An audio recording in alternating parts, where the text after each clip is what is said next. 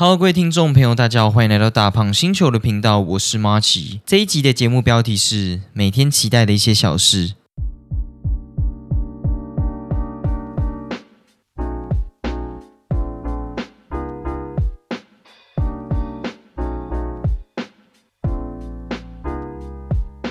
不知道大家最近过得怎样？假如你是有在长期听我 podcast 的听众，就会知道，哎，我最近的更新的时间怎么都有点怪怪的。我其实也有这样觉得。那有一部分原因就是因为最近的周末都有事，这样，然后都没有办法把稿打出来，然后现在就是都要拖到。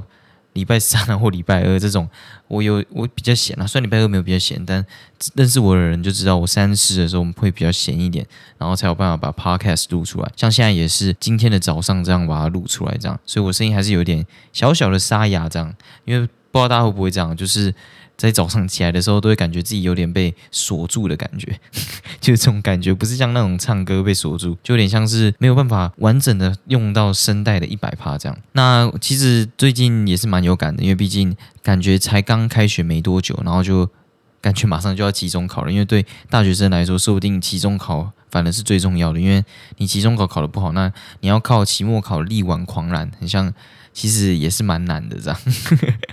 哎，我以前听有一些教授的说，他们都其实都会在期中考出的比较简单，然后期末考出比较难，因为大他们都知道，说不定有很多人在期中考都没什么读书这样。那我最近算是呈现一个蛮糜烂的状况，一个状态这样。那一直沉浸在 P O E，不知道大家知不知道 P O E 这款游戏，就是流亡暗道。我一沉浸在里面，基本上每天都会玩这样。因为以前是打 low 嘛，然后就觉得 low 这种游戏其实还蛮沉重的，因为我是那种。假如你有之前有听过的话，就知道我是一个胜负心蛮强的人。我我输了，我输了的时候，当然是是跟朋友玩，然后是那种欢乐场，当然就没差。但是目前的原因，就是因为 LO 这个游戏就是会很容易出现那种很多。非常所谓的 salty player 嘛，他们就会各种的用言语攻击你，这样。像我现在基本上一看到打字啊，或者是一直这边发表情符号啊，然后不然就是在那边一直打灯的，我就会把它 ban 掉这样。但是我我我之前我是假如输输给对面，然后假如对面是一个排位不如我的人，然后我就觉得啊，怎么可能是？是我变弱了吗？还是还是我不适合这款游戏？这样就就就是会有稍微有一点这种负面的声音。当然，玩游戏还是不能被他玩嘛。但我就是稍微有一种这种感觉，然后就会想要再赢一把。假如有打 LO 人就知道，我觉得 LO 这种游戏，它能够一直把人锁在那边的原因，就是因为它会用这种积分啊，或者是用你这种胜负欲，然后让你想要不断的一直前进下去嘛，想要不断的一直赢。相对打 LO 的人来说，他们就会觉得，假如我们这一把没有赢。那我们就要打到赢。我们最近一直在赢，今天一直在赢，那我们就要打到输嘛。所以就是很容易打着打着，然后就早上啦，不然就是花很多时间在上面。但 P O E 虽然我会现在很沉沉迷，但其实有玩的玩家就会知道，你玩到后面基本上它就是一个一直刷刷 game 嘛。你刷久了其实也会蛮疲惫的，然后就觉得哎，很像 花太多时间在上面，所以就是可以马上停下来。它是那种副本类的游戏，所以就不会像 low 这种很容易一不小心花太多时间这样。那其实这款游戏算是我在国中的时候就有接触过，但我那时候就觉得很无聊，就是只是逛来逛去、走来走去、刷刷怪。它它的整体的核心内容其实也是这样啦，就是感觉像是我们很久以前接触过那种天堂啊那类的，它的游戏就是这样子嘛，就是所谓的 MMORP，就是这种养成啊，然后上帝视角，然后你可以到处走来走去，然后到处。刷那边的怪啊，然后刷那边的副本啊，然后这样子前进下去，这样。但我最近回来玩的时候，就会发现其实真的超爽、超好玩的。它好玩的地方就是你刷完，其实会有那个快感，然后你会感觉到自己的角色真的有在。进步这样，像 low 这种东西，觉得你自己进步的方向就是排位嘛。但是 low 的人就很奇怪，low 的人就会觉得，哎，自己输了就一定是队友的问题嘛，就是不可能是自己的错啊。就就你，我觉得很难感受到自己很有明显的进步。而且这游戏现在都这么长了，能够打上去的人应该早就上去了。就是像我这种平凡玩家，就是注定会在那边，除非我花更多的时间，但就是感觉会。回报不成正比，这样。但流亡暗道就是你有打过，就是有打过，你会感觉到你的副本真的有在推进，这样。所以我觉得这个感受就还蛮重要的。那其实它的整体的游戏的世界观也是算是蛮丰富的，大概就是在讲我们这些被神流放的流亡者，就是他有一尊很大的石像嘛，那感觉就是他们的神这样。他到时候逆袭成功的故事，因为他杀了很多人啊，然后杀了很多那些在上位者嘛，那种感觉就还算一个还蛮帅的故事这样。大家应该都知道，我是一个还蛮爱游戏故事人，就是我会细细的去品尝每一个章节内容。但这游戏因为它每一个章节的人事物都太多太多了，你在进到每一个章节里面。然后你进到城镇里面，然后可能他 NPC 有四五个吧，然后四五个会有各自对其他另外三四个的一些评价，这样，然后他们就会不断的讲说，哦，那个谁谁谁怎样，他做了什么事啊？然后他之前在干嘛？哦，他是我们镇上的什么什么活下去的希望啊，什么之类的，就是他会讲出这种话，这样。然后我我我一开始就基本上每个都会看，然后看到后面我就觉得哇，真的太多了，而且你基你基本上你玩到后面，你就会觉得。每一个副本你要去打的时间都快要不够了，你当然没有办法去细细品尝这种内容，这样，所以我觉得有好有坏啊，就是看你怎么去品尝这个故事，这样。所以我基本上每一个章节的大致上的故事跟人的介绍我都不会放过，因为我就会觉得以免费游戏来说，这款游戏真的做的很精致也很厉害。它每一个人物基本上都有配音，所以假如你是一个很爱故事的人，但它其实故事也是蛮笼统的，它不会有什么很厉害的世界观。虽然是一个很丰富的世界观，但其实它大致上也就那样，它不会有什么很细腻的。内容之类的，但是它的世界观是很完整的，应该要这样讲。然后场景基本上也都做的蛮好的，就是跟那一些大作比，当然是没有办法。但是就是以免费游戏来说，它都有把自己该做的场景做到。就是以那种上帝视角的游戏来说，它算是做的非常非常棒了。当然没有办法跟那种一千多块、快两千块那种迪亚布罗啊那种比，那个就太扯，因为毕竟他们是暴雪嘛。然后它的还有另一个点就是。它，但是这个也是它一个小缺点啦，就是它后面有一些地图，就是你进到所谓的雨图很后面、很后、很后面的阶段，就会发现它很多场景都是沿用之前的场景，然后拿过来来用的。不然就是所谓的街道，就是它另一个支线的内容，也是直接拿另一个场景，就是之前我们跑过的副本里面的内容，然后拿来用的。但是我觉得是没有关系啊，因为毕竟他们核心的内容在这边嘛，核心内容他们应该是要创造出更完整的天赋林。把整个的天赋领的可玩性变到更强、更厉害，那大家就会不断的想要去玩各种流派啊之类的。我觉得这才是他们所谓的核心内容，不然就是创造出更多更厉害的装备啊。那类的，所以就是非常非常棒，而且这游戏基本上你也不用什么储值，因为你储值也不会变强。然后这游戏是不能够现金交易的，就是它抵制现金交易这种行为，所以它里面的东西通货膨胀都还蛮低。我是玩国际服了，台服我就不知道。所以在这种情况下，你基本上你就可以真的靠。你自己的努力，然后打出很多种装备，这样，所以我就觉得这还蛮重要的。而且它的天赋零是真的大到一个不行，就是你可以玩的东西非常非常多，然后每一个东西都有它自己的学问。这样，大家假如那种竞技类型的游戏玩腻了，就是比如说瓦罗兰啊，或者是就是你要跟玩家对打的这种竞技类型游戏玩腻了，就可以尝试看看这种游戏。虽然它它也是有 PVP 啊，但是它 PVP 的内容不是占它的主要，所以基本上不会到太很吃你跟玩家的一些互动。这样，当然你只要要找对方交易啊，它里面的交易都是用以物易物的方式，都是算什么几滴几滴啊，不然就是算混沌石之类的。我之前在国小的时候就会听到大人他们喜欢玩什么天堂啊或魔兽什么之类的，就觉得靠也太无聊了吧？怎么都会玩这种游戏？就只是在刷刷副本啊，然后顶多感觉就是交朋友游戏，你知道吗？就是加一个公会，然后。我们是台湾人，然后我们就在那边聊天什么的，就是我就觉得超无聊的。玩游戏不就是应该竞争吗？但现在自己竟然会开始喜欢玩游戏，我只能说，人到了一个年纪，就会知道自己真的老了。好了，那我最近也去买了一家算是蛮知名。展店特别快的一个品牌，那我就不说是谁了，就是相信大家应该都知道我在说哪一家。那我点它的招牌就是那个 R 开头的，它的冰块甜度都是固定的，我觉得蛮稍微有点可惜这样。那有一个小插曲，就是因为我们原本是开车嘛，然后平常假如是买比如说米克夏或者是五十兰什么之类的，然后因为我是开车的嘛，我就要。桌不定没有位置嘛，我就过去绕一绕啊，然后请小编先下去买这样，然后因为旁边都是红线，所以我就叫小编去买，但是小编就不像之前那样，他就直接说，诶诶诶，他他 他就突然很反感的就说，不要不要不要，我们一起下去买啦啊，还是你下去买，我在车上帮你雇车这样，但他这一次就说他一定要待在车上，就是不要不要自己下去买这样。那他可能有点害怕吧，有可能害怕这家店他点错啊，不好喝啊，或者是就是有那种刻板印象，所以他才有点害怕这样。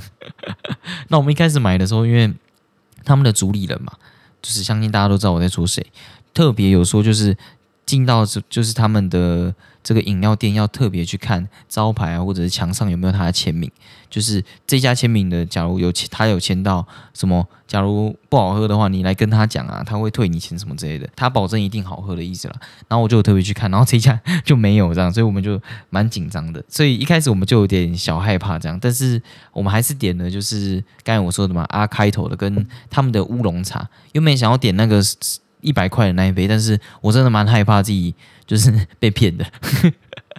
那一百块以手摇来说算是非常非常贵。就是不要看星巴克那些有的没的，就是以手摇来说，算现在越来越贵嘛。现在比如说什么马古那些，基本上一百快一百都都说不定。所以虽然不会到真的超级超级贵啊，但是我还是想说，我先从便宜一点或者是他们主打的开始买这样。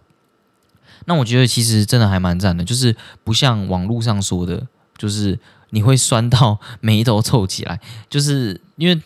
基本上就是翡翠柠檬嘛，那翡翠就是绿茶，所以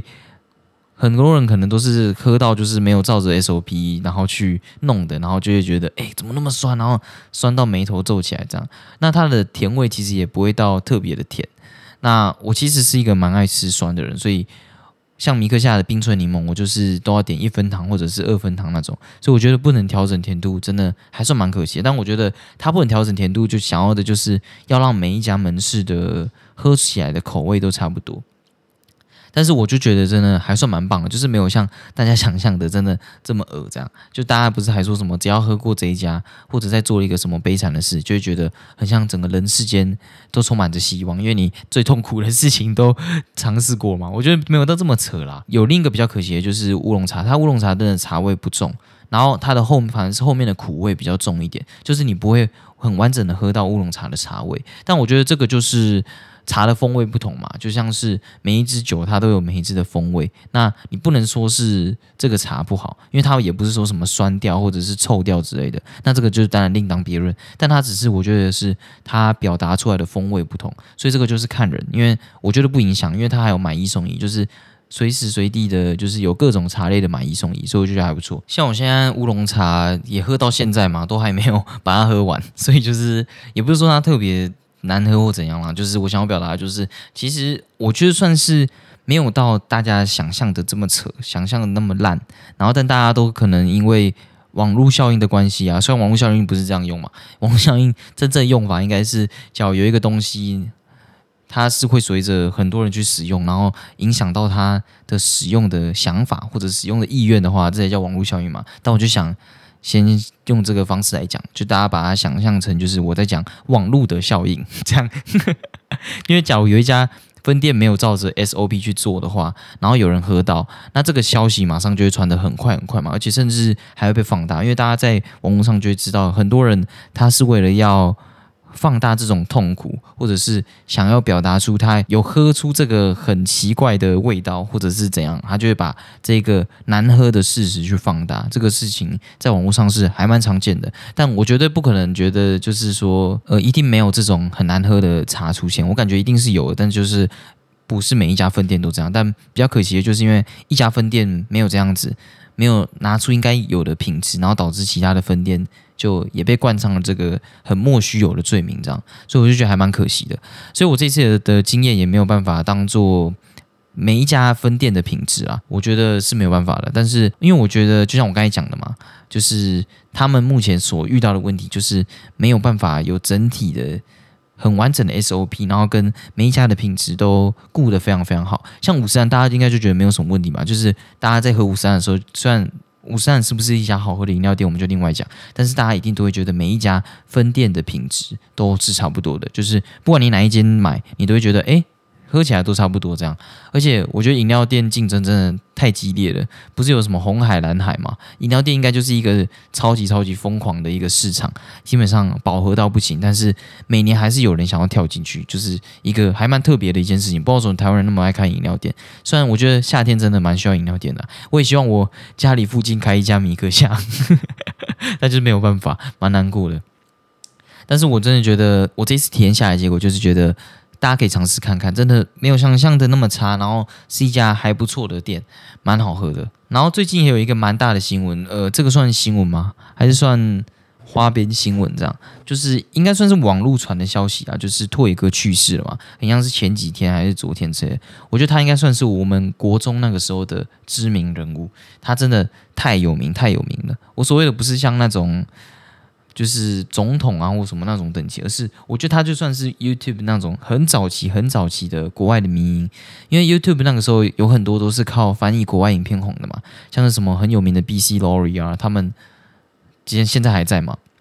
然后或者是翻译康纳秀的，虽然翻译康纳秀基本上都被 ban 掉了，但是我觉得那也带给很多人早期的那种对国外脱口秀的印象，就是基本上都是康纳秀嘛，然后跟那个什么 Jordan Slansky 哦，然后他们会一起拍那种很有趣的小短片啊，基本上就是很像台湾现在在走的路，我所以我就觉得说不定有这些搬运的人，有这些翻译康纳秀的人，也说不定间接。孕育了现在很多愿意去观看这些戏剧影片的一些观众，这样，所以我就觉得其实这些人也蛮重要的。虽然他们做的是比较模糊地带的一些事，这样。那那时候那个托野哥就搭上了这个风潮嘛。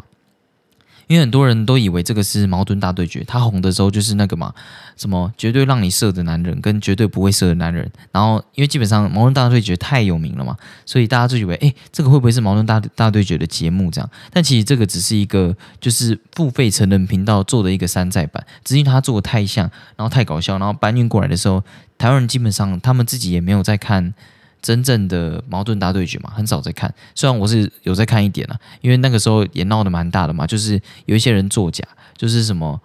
把那个什么猴子有没有办法追上那个遥控车啊什么之类的。矛盾大对决也出了蛮多事情啊，大家有兴趣可以去看这样。但是它虽然是山寨版，但是它想要表达出来的喜剧能力跟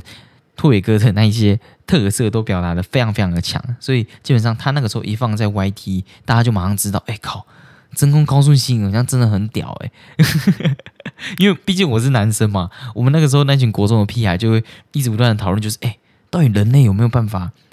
真的控制住自己的身体的每一个器官？这样，因为你假如有看那种漫画或者动漫之类的，像刃牙嘛，他们就会表示就是说，你假如能够控制身体的每一个器官，那你就是最强的男人，就是有办法。让自己的身体瞬间变柔软啊，或什么之类的，因为他们就说什么猫咪啊，或什么婴儿，有时候从二楼或几楼掉下去，他们之所以不会受伤，就是因为他们身体变得很柔软，就是有办法控制自己的器官变得很柔软这样。所 以我那时候就觉得，哎，我觉得男生真的应该有办法控制不射精。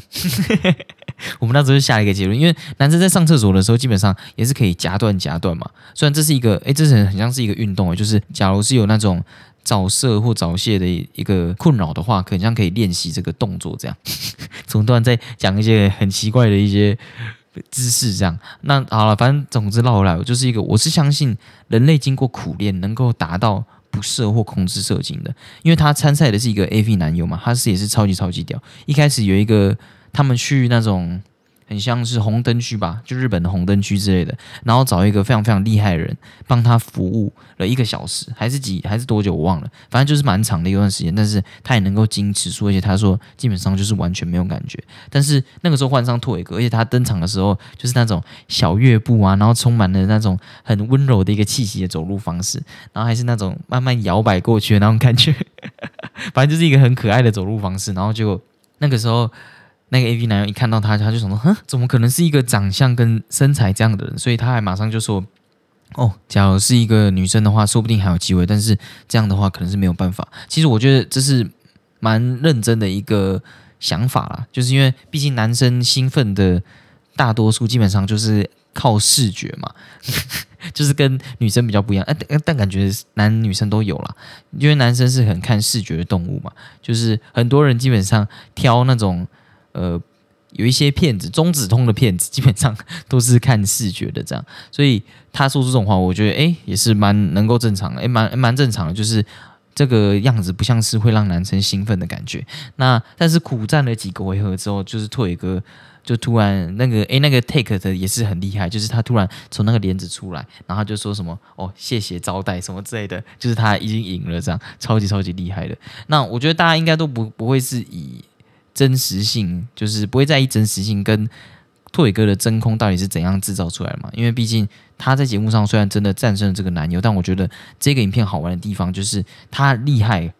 搞笑到大家不会在意他是不是真的，因为他真的拍的太好笑、太厉害了。虽然我觉得应该是真的啦，因为毕竟拓伟哥是真的蛮厉害的，而且他很像还有在教学，在日本有稍微教学一下，但是娱乐效果真的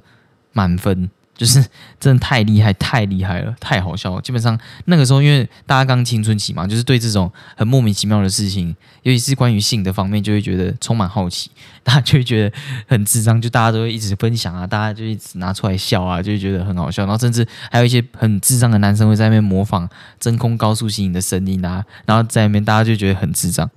但我相信那一定都是很多很多台湾人的回忆，因为毕竟。台湾跟日本的文化就是很容易，就是互相也不是干扰啦，就是很多很容易互相传播嘛。那我相信，不管是女生或男生，那个阶段一定都有接触到拓伟哥，知道拓伟哥这个人，因为他真的算是搭上了第一波迷音的感觉，就是扣除掉那些什么假偷刀啊那些什么之类的。但是最近嘛，就像我刚才说的，他因为糖尿病跟 COVID 去世了。那我其实其实我觉得他虽然不是一个对。世界上很有贡献的人，就像我那个英国女皇那一次有讲到嘛，然后但是我觉得他跟台湾人的连接性真的非常非常的强，然后他对世界上贡献也其实还好，因为他没有教学他的技巧之类的嘛。那但是我觉得对世界上有没有贡献，其实取决于他有没有在你的心中留下那一个位置。那在我这边是有留下这个位置的，所以我还是会感到蛮难过的，因为最近其实蛮多民营的人事物啊，甚至。那个猫咪嘛，那个那只动物也去世了。其实我感觉这像是世界在告诉我，我长大了，然后开始会看到很多人离开，不管是你爱的或你不爱的。那我们这边就休息一下，听一首歌，等等进入今天的主题吧。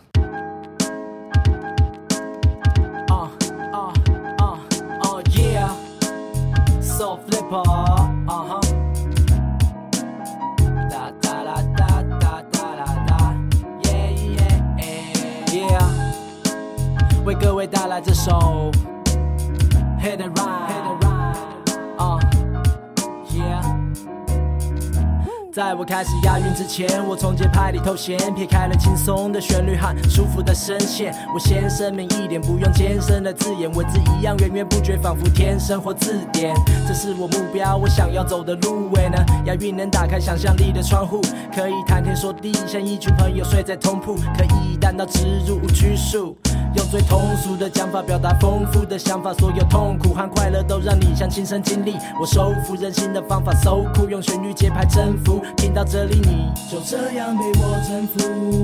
It's so cool，但人是念旧的动物。看，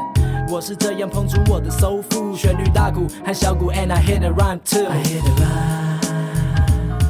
找出最简单的方法。似乎是最好的回答。Don't ask me why，怎么说呢？怎么说呢？总之我。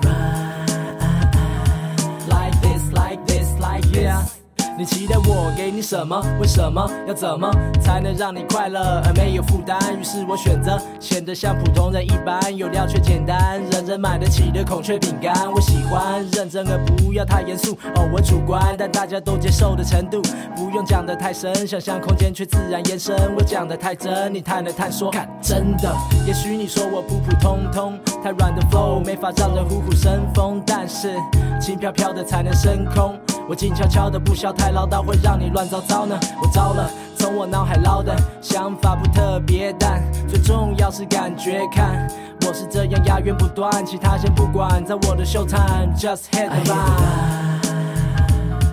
找出最简单的方法，hit the rhyme，似乎是最好的回答。Don't ask me why，怎么说呢？怎么说呢？总之我。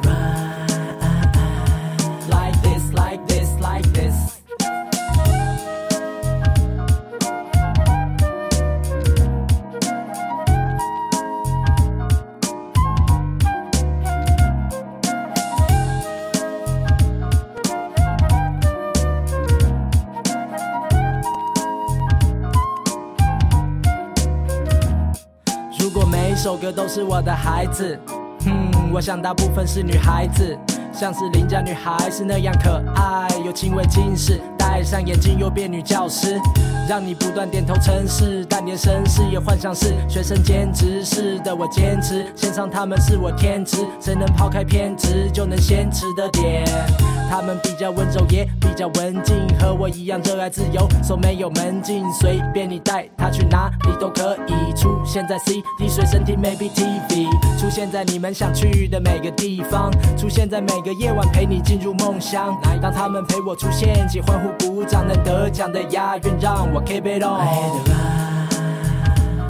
找出最简单的方法最好的回答。Don't ask me why，怎么说呢？怎么说呢？总之我 like this like this like this，I hit the run，hit the run，hit the run，找出最简单的方法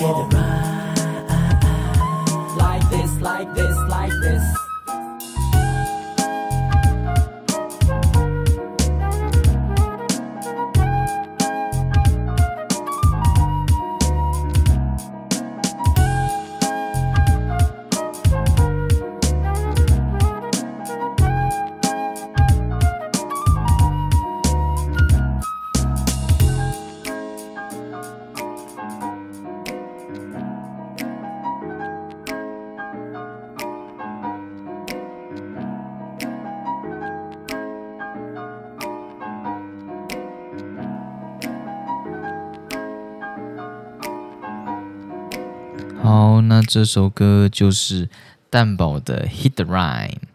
我觉得算是应该蛮早期的歌了，还是其实还好，我应该十几年前应该算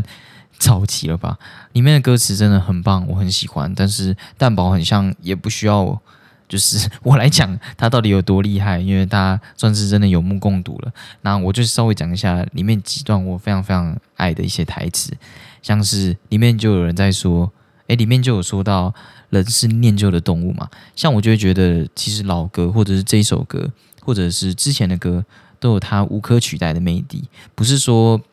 现在歌就不好，而是之前的歌很像在某一些细节方面，或者是在有一些，反正就是变得跟诶变得跟现在现在的歌变得跟以前不太一样。我觉得那是有一种非常非常。无可取代的魅力，然后都会有一个派别的音乐人，也不是说音乐人啊，就是听音乐的人，他们都会不断的说，他们觉得以前的歌比较比较好，这样，所以我就觉得真的人是念旧的动物，这样。然后他们里面还有讲到，就是认真而不要太严肃，偶尔主观但大家都接受的程度，我觉得这一段也非常非常的棒。我完全就是我觉得艺术或者是所有模糊地带的议题，像是政治之类的讨论方法，因为你不可能永远客观或永远没有立场嘛。但是你说出来的话要让人能够接受，我觉得这才是最屌的。就像大家在讨论一些政治议题啊，或者是大家在讨论艺术的时候，你总不可能就是因为你喜欢这幅画嘛，但是别人不喜欢，但你就说哦，我觉得不喜欢这幅画就是没品味，像这种话就是不会让人接受嘛。假如你说出你喜欢他的地方，或者是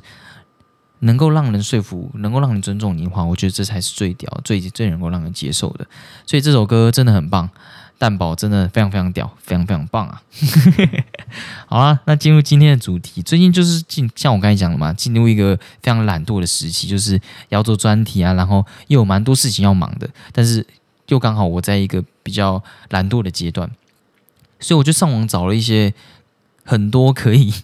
让自己期待每一天的一些方法，虽然说是上网找，但其实都是我自己乱瞎掰的，所以大家不要真的听信这一集的留言啊，可以听信啊，就是看 他自己觉得有没有用。这样，我自己觉得就是每天早上起床已经就非常非常厉害了。假如你是一个早上起床的人，然后还不断的会对镜子说：“哦，今天是一个美好的一天。”其实我觉得不太需要，因为你假如 是一个早上起床的人，你已经非常非常棒，你已经非常非常厉害了，你值得拥有。这个美好的一天，你知道吗？你你不用再去讲今天是一个美好的一天，因为大家不是都说什么？你早晨起来，你就要对着镜子催眠你自己说：“哦，今天是一个美好的一天。”因为 虽然我觉得一定有用啦，但是我就觉得你早你都那么早起了，你已经很棒了。你不用再用这种方式了。所以像我这种人，我早起的话，我就会躺在旁边划手机啊，然后划到一个段落，然后我才会突然爬起来。但这个其实很不好了，因为不是大家都说什么，假如你早上起来的时候就马上结束手机，其实会让你的脑袋突然接收到太多的资讯啊，或什么之类的，然后就让你反而也没有到那么的清醒。这样，那我之前还有用过，就是早餐吸引我起床，但是。其实还蛮没有用的，因为那段时间我都吃午餐，就是这个东西不会醒到，因为我本来就是一个不爱吃早餐的人。像我现在基本上有时候还都吃一餐而已，所以就是一个还蛮奇怪的动物啦。我自己觉得我是这样。然后后来我就找到一招可以让自己比较早起的方法，设定一些比较难推开的事。像是预定外送啊，那种福片达不是可以预定外送？像我就是很很怕福片达在后面偷骂我，所以我基本上就是会赶快去拿福片达或什么之类的，想要赶快让这个自己赶快醒来这样，或者跟朋友约早上之类。但是这个比较难，因为我身边的朋友很少是早上会醒来的。然后原本还有股票嘛，股票因为它九点开始嘛，我原本都会预定自己早上九点醒来，然后可能看个股票啊，然后或者看一些小小的财经新闻，这样就是接受一下目前的市场的局势，这样我觉得这还蛮重要的，因为对每一个人来说，你假如不去了解市场的话，就是市场一定会搞你嘛。虽然你不一定要玩股票，我觉得，但是因为最近股票就下滑，一直不断的滑铁卢嘛，一直像做那个。那叫什么溜滑梯一样，就是一直往下走。所以我觉得大家基本上也不会想要早起去看它，不然你的一整天心情会很差。不知道真的不知道什么时候又会再往上走，真的蛮难过的。但感觉应该还会在啊，不要这边不要开名牌好了。但是我觉得感觉是蛮蛮不太妙的。好了，那讲完一些我觉得我对早起的一些想法，这其实就是我觉得。你想能够早起的话，诶，你已经不是一个很懒惰的人。我觉得懒惰感觉要有一个稍微有一个标准，就是你会很晚起床。我觉得能够，诶，我觉得能够早起的人基本上不会算算懒惰了。但是也要看嘛，就是你假如是一个很晚起的人，但是你工作的时长你可以从十二点然后工作到隔天的凌晨四点那种，哇，我靠，那你也是超级超级猛的。所以我就觉得你只要能够早起，我真的觉得你非常非常厉害。但比较难过的就是，你假如是一个能够早起的人，那你基本上就没有办法期待有早餐呐，或者是你可以跟别人出去吃饭之类，这个期待的小事你可能就没有办法拥有。但是我觉得，其实你也不用拥有这些了，因为早起已经超级屌了。然后接下来就是短程的，我觉得定定中期去中期的，哎我。诶，我觉得定定就是你，比如说这个月要去哪边玩啊，或者是这几个月，或者是半年，或者是连假要去哪边玩，或者是放松，还蛮重要的。像现在不是很多人都会在 d e c a r 分享那个他的睡前的仪式吗？就说什么哦，我要先全身的精油放松啊，然后或者是我要先冥想一下，冥想完之后要放空自己，听白噪音，然后在枕头上面喷那种。枕头喷雾，薰衣草枕头喷雾，然后再戴上自己的眼罩，然后睡去。我觉得这就蛮重要，这就是每个人，因为现在感觉人就活在一个蛮高压的环境嘛，心理上的，所以你要怎么放松还蛮重要。不管是你每一天的放松，或者是就是每一个月的放松，我觉得这还蛮重要。因为你假如有定定一个中期，像小编跟我就是每隔几个月，或者是每隔几个礼拜就会去。吃一些好吃的料理，不一定是很贵的，就是一些新的地方、新的料理的店这样，然后就会让我有活下去的动力。像我们很喜欢有一家居酒屋，我就一直跟小编说：“哎，我们什么时候再去那一家？我们什么时候再去那一家？我好想去那一家哦。”这样，我就觉得感觉，假如有一个期待的事物或者是一个活动。你就会感觉自己每一天过得比较快一点，然后就可以离那一天越来越近。我就觉得这还蛮重要的。像前阵子小编就去吃那个无菜单料理嘛，真的非常非常厉害，然后非常非常好吃。但就是你吃完你会觉得你的荷包很痛啊，虽然不是现金交易啊，但你就会感觉哎自己怎么感觉带了很多钱进去，然后出来你的钱包变这么薄。但是还是蛮蛮搞笑，因为毕竟小编生日就是吃无菜单嘛，然后我就是路边摊。我生日路边摊，直接给他单压，真的超级超级难过的。所以我觉得就是 这算题外话了，所以大家听听就好。好，那我们就赶快拉回来主题。所以我觉得行事力也蛮重要的，因为你可以把那些跟朋友或者像是我姐上来找我跟我弟，然后一起去酒吧或者去唱歌啊、去玩的那些日子，打在行事历上面。然后你觉得很痛苦、很无聊的时候，你就可以去看那些日子，然后你就觉得，哎，怎么感觉又离他近一点了？你就觉得哇，很像又有活下去的那个动力了，这样。都突然讲到又活下去的东西，这个很像是一个 IG 的频道，也不知道大家知不知道，他就是会从他就是会从日常生活中找出那些动力啊，像是什么爬楼梯啊，然后爬到怎样，就是会有一些小小的一些心得，然后他都讲的还蛮赞的这样。然后还有我自己也觉得买东西也也是一种方法，像是因为我是有在滑板的人嘛，我不是滑板的人，我只是有在滑板的人，都会知道板身跟鞋子就是你最容易需要不断的去替换它，像是。但我其实还蛮不一定啊，因为我的鞋子有用修骨嘛，然后我的板身都很喜欢把它点到超级短，所以我大概半年或者是半年到一年再再换就好。但是很厉害很厉害的人，每天在玩的基本上就两个月，因为我现在也比较少在玩了嘛，所以我都有给自己定一个时间。像板身跟鞋子，我就会设定就是半年以上，然后像鞋子我都会设哦一年再换一双，或者是。就是看情况这样，然后但是你到那个时候，你时间点到的时候，你就觉得买的时候，你就觉得哎，还蛮爽的这样，就觉得没有什么道德的负担。但是你的板尾，你你可能就会比较痛苦。你那段时间就会觉得靠，你的板尾怎么变那么短？因为我像上次，你像剩下不到四成，但是你每个月换又太开了，你知道吗？太太扯，就是太花钱了这样。那刚好就是最近也比较少滑板，比较忙，我就用那种。奇怪的方式让鞋子跟板身能够继续撑下去，所以我觉得重点就是你买东西，假如有设定一个时间点，然后你时间点到了再去买，你会期待那个时间，然后也会觉得花钱比较没有那个负担。这样，我觉得剪头发也是一个可以蛮能够期待的一一个事情。像我现在最近头发越剪越短嘛，我就 我觉得有点想要朝向那个。平头之路迈进，想说这样剪剪剪剪剪，剪到最后越来越短，越来越短，然后就可以刚好入伍了。这样，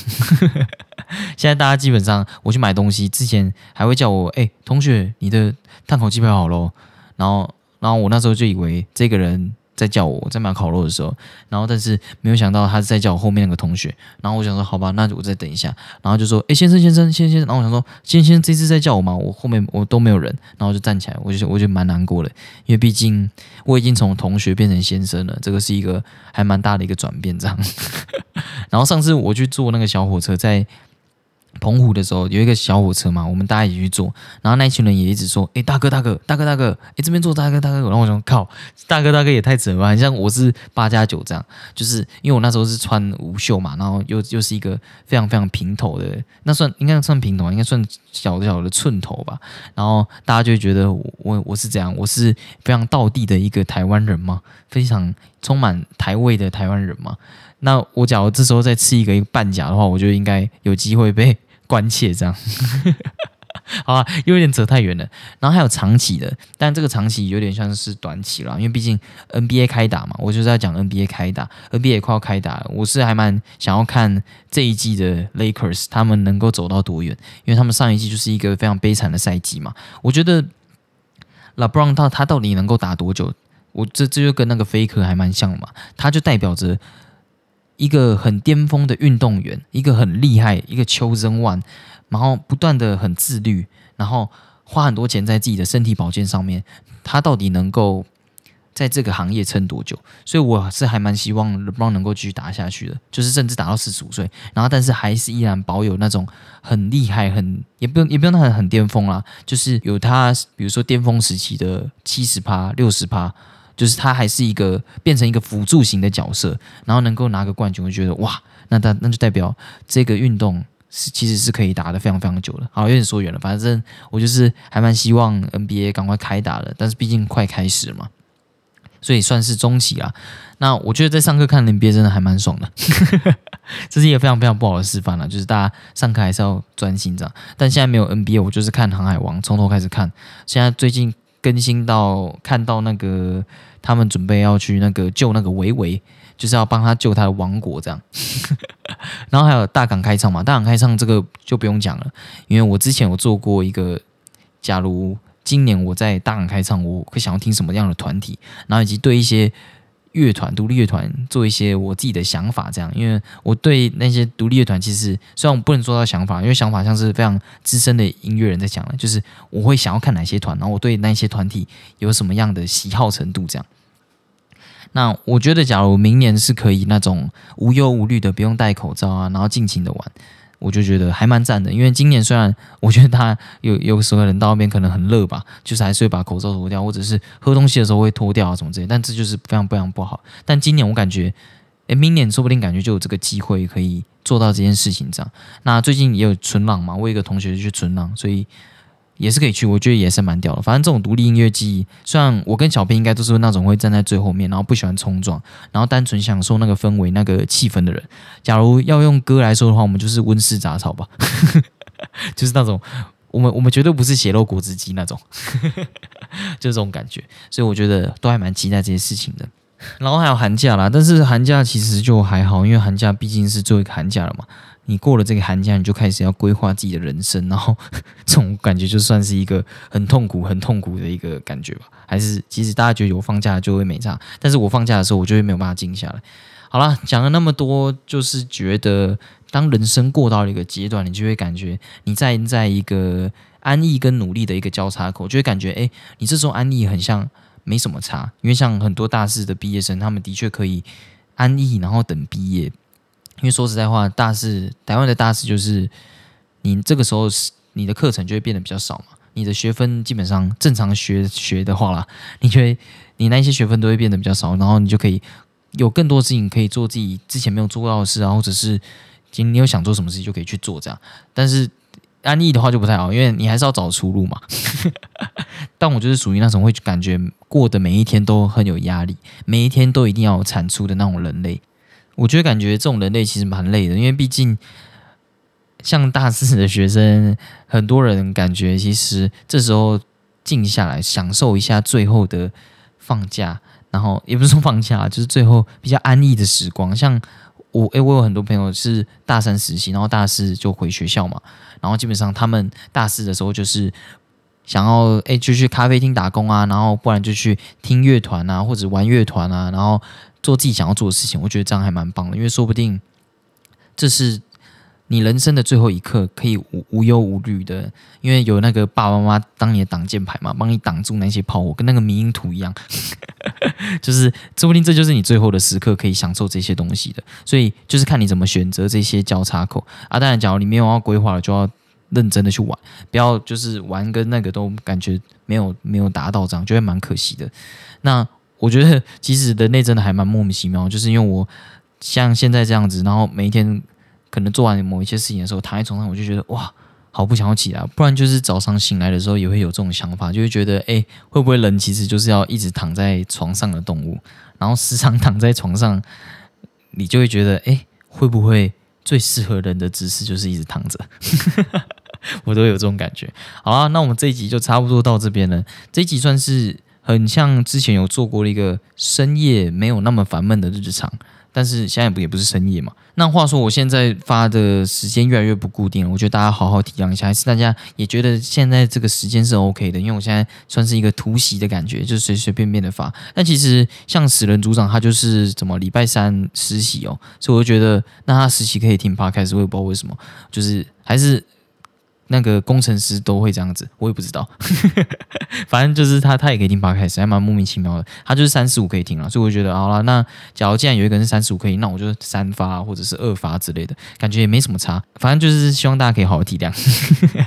好，那这期发的时候，小编只有更新了两集。那小编收到礼物后，发现有一个他根本摆不下，因为我送他一个还蛮大的一个算是房间的摆饰吧，就是。在我二十二岁的生日那一天，男友送了我一个家，虽然是那种玩具的家。我一开始想说，因为我送他，他很想要那种熊猫的小玩偶，然后想说，哎，玩偶要有家吧？他怎么可以没有家？所以我就多买一个家。然后一拿到就说，呃啊，你不是知道我我房间这样子，你怎么会觉得这个摆得下？所以我就一个傻眼这样。所以他他。他认定他只有收到一个礼物，这样，只能说我做过那么多集送礼物会中，其实也不一定会中。好，那我们期待他的归来。那如果你有什么想法，想要跟我互动，可以用五星评论或 IG 私讯，我都会回复。现在不意外都不一定哪一天会更新，拜拜。